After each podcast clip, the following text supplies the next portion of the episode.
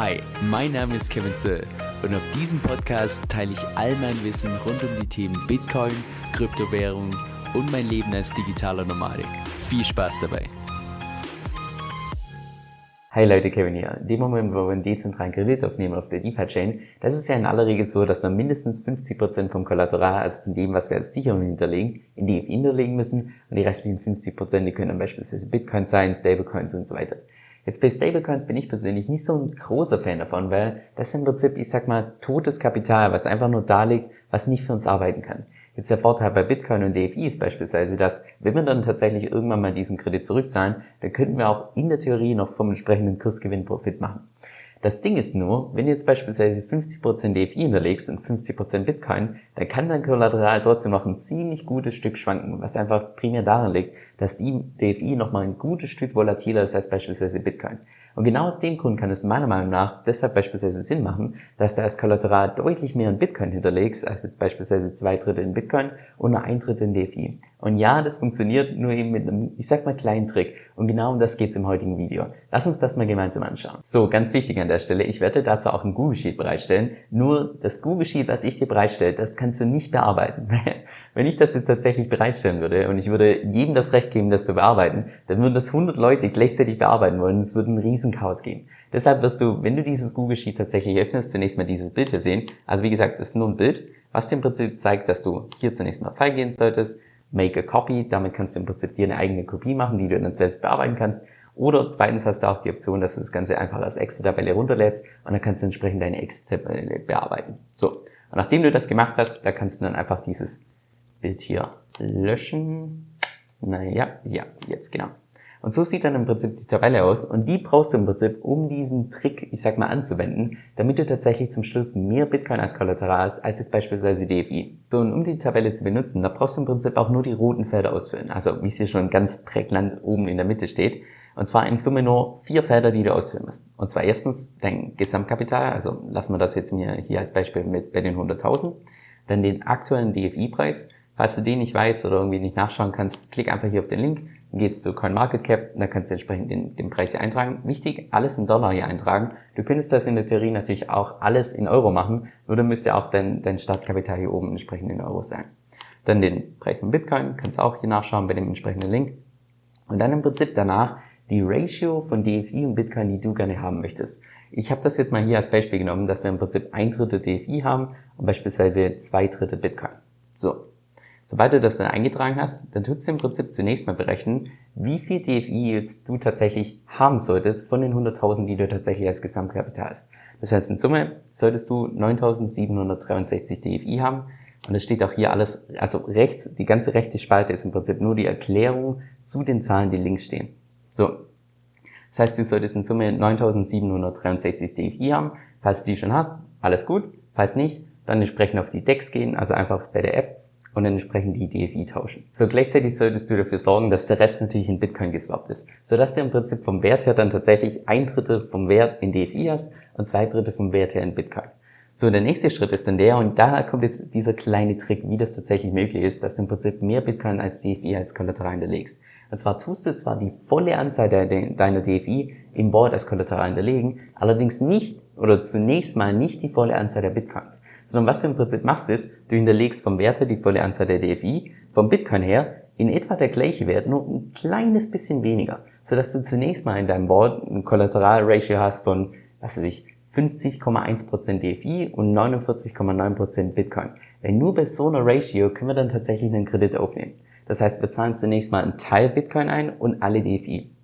So, dann rechnest du hier im Anschluss direkt aus, was du jetzt maximal als, als Loan, also als Kredit aufnehmen könntest. Wären jetzt in dem Fall die 43.000 Dollar. Und wenn du tatsächlich das Maximum nehmen würdest, also als Kredit nehmen würdest, dann hättest du danach, wärst du bei den 150 Überversicherungen, also da wärst du schon direkt im roten Limit. Das heißt, danach solltest du dann relativ schnell die restlichen Bitcoins mit reinpacken, damit du entsprechend nicht liquidiert wirst. Aber das heißt in aller Regel ein Zeitfenster von so rund eine Stunde, also mach dir da keinen größeren Kopf. Die App zeigt dir auch, wenn du jetzt beispielsweise mehr Geld hinterlegen oder entnehmen möchtest, als möglich ist, dann bekommst du eine entsprechende Fehlermeldung. Also so wirklich falsch machen kannst du da nichts. So, diese 43.000 Dollar, jetzt je nachdem, was du einen Kredit aufnehmen möchtest, beispielsweise die Hälfte in die USD die andere Hälfte in Tesla. Und das würde dir dann auch entsprechend ausrechnen, dass du dann eine Überversicherung hättest von 230 Prozent. Und das bedeutet wiederum, und mir persönlich ist diese Überversicherung Insbesondere dann, wenn wir jetzt beispielsweise nicht nur DFI hinterlegen, das sagt mir die Überversicherung nicht so viel aus. Insbesondere auch, wenn es dann mal eine Kombination ist aus DFI, Bitcoin und äh, beispielsweise einem Stablecoin. Das zeigt diese Überversicherung, teilweise ist sie schon im orangenen Bereich, obwohl man eigentlich relativ sicher ist, meiner Meinung nach. Also von daher rechne ich persönlich viel lieber mit dem maximalen Crash.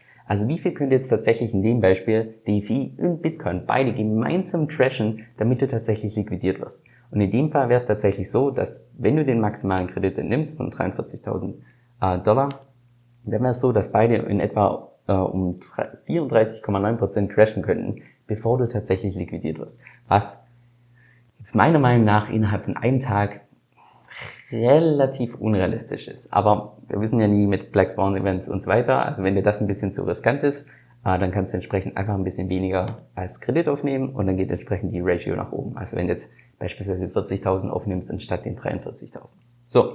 Und was du dann im Anschluss machst, also wir haben im Prinzip das Kollateral eingezahlt zum Ratio, wo DFI ein bisschen höher ist als Bitcoin. Dann haben wir den Kredit entnommen. Und was du jetzt im Prinzip machst, ist nur, du nimmst deine restlichen Bitcoins und packst die in den Wort als Kollateral mit rein. So, das zeigt ja auch, oder das berechnet ja auch hier automatisch, wie viele Bitcoins du jetzt noch übrig haben solltest. Die packst du jetzt als Kollateral rein. Und dein Endergebnis ist das, dass du dann ein Wort hast, wo in Summe 33% DFI drin sind und zwei Drittel davon Bitcoin. Was ziemlich cool ist. Ich glaube, dass diese Lücke, ganz ehrlich, auch irgendwann mal geschlossen wird, weil, ja, das war wahrscheinlich einfach so ein Punkt, wo die Entwickler gedacht haben, ach, oder beziehungsweise den die einfach nicht berücksichtigt haben. Also von daher, wenn die das dann mal irgendwann mitbekommen, dass es tatsächlich so möglich ist, auf diesen Umweg weniger als 50 Prozent im, im äh, Kredit drin zu haben, kann ich mir gut vorstellen, dass sie da irgendwas noch programmieren, dass das Ganze nicht mehr möglich ist. Aber ja, äh, derzeit funktioniert es noch und sollte sich da irgendwas ändern, äh, dann sollte das für dich keine, keinerlei Auswirkungen haben. Vielleicht noch ein paar Anmerkungen zum Schluss. Ich hoffe, die sind ja alles sichtbar.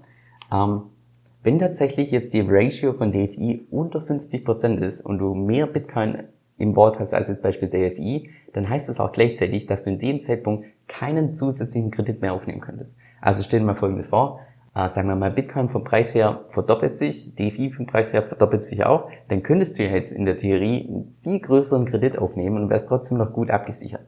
Das Ding ist nur, in dem Moment könntest du tatsächlich keinen zusätzlichen Kredit aufnehmen, weil deine Ratio entsprechend noch so steht, dass du weniger als DFI ähm, im Wort hast als jetzt beispielsweise Bitcoin.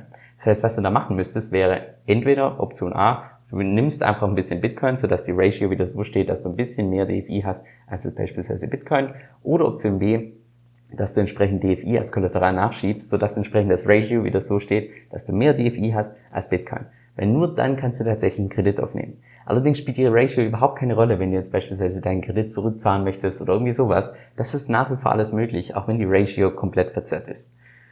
So, und ich glaube, damit sind wir auch schon am Ende. Ähm, vielleicht noch letzte Anmerkung zum Schluss.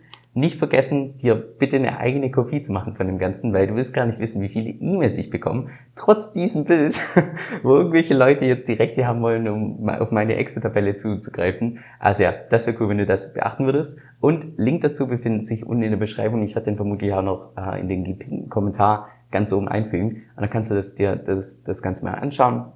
By the way, alle Zahlen, die ich hier genannt habe mit äh, DFI-Ratio und so weiter, das kannst du natürlich frei wählen. Du könntest auch beispielsweise 40% machen oder 25%, das ist im Prinzip alles möglich. Also spiel einfach mal damit rum und wenn du irgendwelche Fragen hast, einfach unten in den Kommentaren und ich gebe mir wie immer Mühe, jeden einzelnen Frage zu beantworten. Also, mach's gut. Habe ich eigentlich schon erwähnt, dass ich mittlerweile stolzer Besitzer meiner allerersten Kryptokreditkarte bin? Das heißt, jedes Mal, wenn ich jetzt damit Lebensmittel im Laden einkaufe, bekomme ich ganz automatisch einen bestimmten Prozentsatz davon wieder in Kryptowährung zurück. Ich persönlich benutze dafür die Kreditkarte von Crypto.com, die laut meiner Recherche die mit Abstand besten Konditionen für uns Deutsche hat. Und zwar kannst du damit je nach Modell zwischen 1 und 8% von deinem gezahlten Geld wieder zurückbekommen. Die Karte ist zudem komplett kostenlos und bei dem Modell, was ich ausgewählt habe, bekomme ich sogar noch kostenlos Spotify Premium dazu. Also cooler geht's kaum, wenn du mich fragst. Wenn du mehr darüber erfahren möchtest, dann geh einfach auf meine Webseite unter kevinsoe.com-1. Das ist kevin, s o e l.com 1. Oder klick unten in der Beschreibung auf den Link, der zu meinen Kryptorabatten führt, denn mit meinem Empfehlungslink bekommst du nochmal satte 25 Dollar als extra Bonus geschenkt. Also schon mal vielen lieben Dank für deinen Support. Und jetzt noch ein kurzer Disclaimer. Dieser Podcast stellt weder eine steuerrechtliche noch eine finanzielle Beratung dar. Das heißt, alle Informationen sind wirklich nur zu Informationszwecken bestimmt.